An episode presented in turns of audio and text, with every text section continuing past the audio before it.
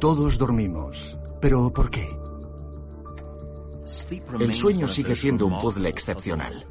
Hace ya milenios que conocemos la función de la alimentación, la hidratación y la reproducción. Sin embargo, el sueño sigue siendo un misterio. ¿Por qué hay gente que se pasa las noches dando vueltas y gente que nada más apoyar la cabeza en la almohada cae frita? Hoy la investigación más puntera nos ofrece una nueva perspectiva sobre el cerebro dormido. ¿Cómo podemos potenciar y mejorar la calidad y la cantidad de nuestro sueño? Ahora mismo solo vemos la punta del iceberg. Si alguna vez has pensado que dormir era una pérdida de tiempo, deberías replanteártelo. Cuanto más sabemos, más nos damos cuenta de que no se puede prescindir del sueño. Un buen sueño reparador es posiblemente la cosa más importante que podemos hacer cada día. Creo que el sueño es uno de los misterios más imperecederos del mundo científico. Nos pasamos una tercera parte de nuestra vida durmiendo, sumidos en una especie de estado de inconsciencia, inertes, incapaces de llevar a cabo ninguna de las cosas que consideramos importantes en la vida, como son comer, cuidar de nuestros hijos, aparearnos. ¿Por qué nos pasamos una tercera parte de nuestra vida en un estado tan improductivo e indefenso? La cuestión del efecto del sueño en nuestro cerebro y en nuestro cuerpo noche tras noche sigue estando muy abierta. Es algo que lleva siglos desconcertando a los científicos.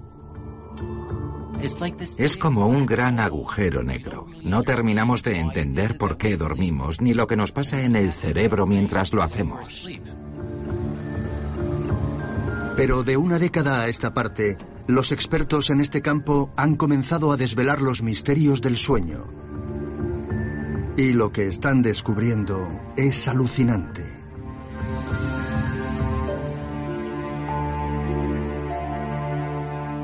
Mucha gente cree que cuando dormimos estamos inconscientes, que nuestro cerebro está como apagado. Pero cuanto más lo exploramos, más claro queda que el cerebro no está apagado. Se ha descubierto que el cerebro está igual de activo cuando dormimos que cuando estamos despiertos, solo que de otras maneras. No estás ni consciente, ni inconsciente, ni alerta, ni ausente. Hay todo un espectro. Así pues, ¿qué es exactamente el sueño y por qué lo necesitamos? Una cosa está bien clara. Tratándose de dormir, estamos muy bien acompañados. Estamos aprendiendo que el sueño no es un lujo. El sueño es una necesidad biológica. Lo encuentro fascinante, porque todos los animales a los que hemos estudiado duermen, desde los gusanos hasta las medusas, pasando por las babosas de mar. Hasta los pulpos, que tienen un genoma tan diferente del nuestro, duermen más o menos lo mismo que nosotros. El sueño es uno de los componentes más esenciales de la vida. De hecho, el sueño y la vida han evolucionado de la mano. La evolución ha desarrollado toda una variedad de formas de pegar ojo. Hay animales que se vuelven vulnerables al dormir y otros animales que no. Los animales que se vuelven vulnerables cuando duermen no duermen mucho. Si un animal vive al aire libre, obviamente tiene que estar alerta y no puede tener un sueño muy profundo. Si una jirafa durmiese de la misma manera que un león, no existirían las jirafas. Y por otra parte, tenemos un animal como el murciélago moreno, que es el campeón del sueño. Duerme 20 horas al día. Al dormir en paredes de cavernas es prácticamente invulnerable. Pero puede que una de las soluciones con respecto al sueño más innovadoras de la naturaleza se encuentre bajo el mar.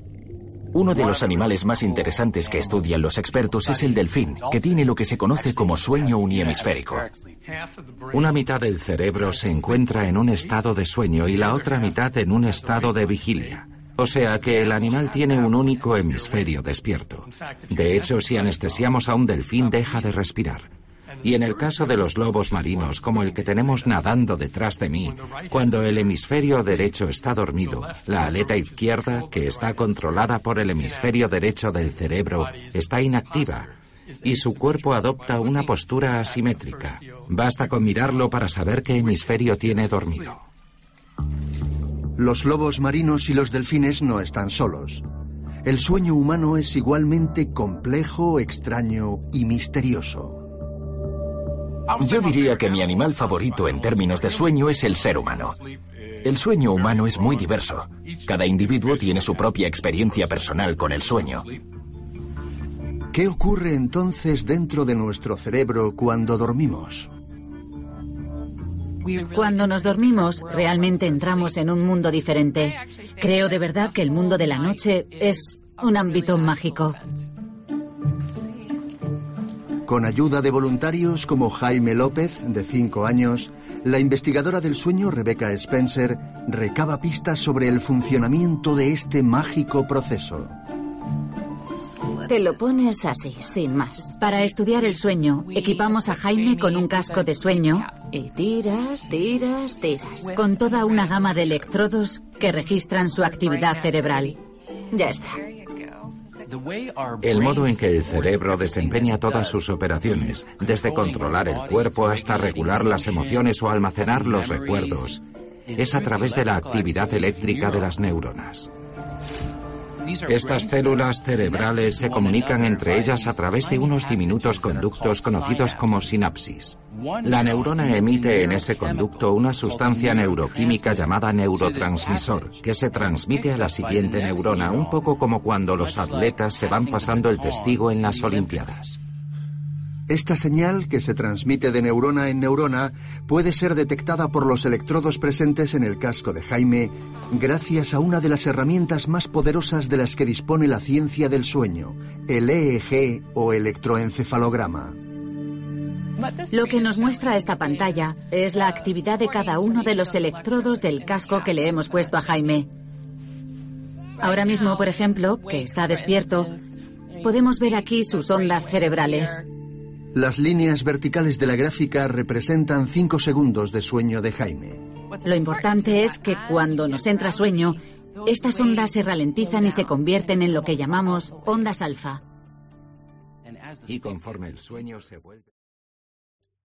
¿Te está gustando este episodio? Hazte fan desde el botón Apoyar del podcast de Nivos.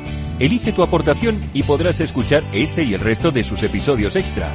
Además, ayudarás a su productor a seguir creando contenido con la misma pasión y dedicación.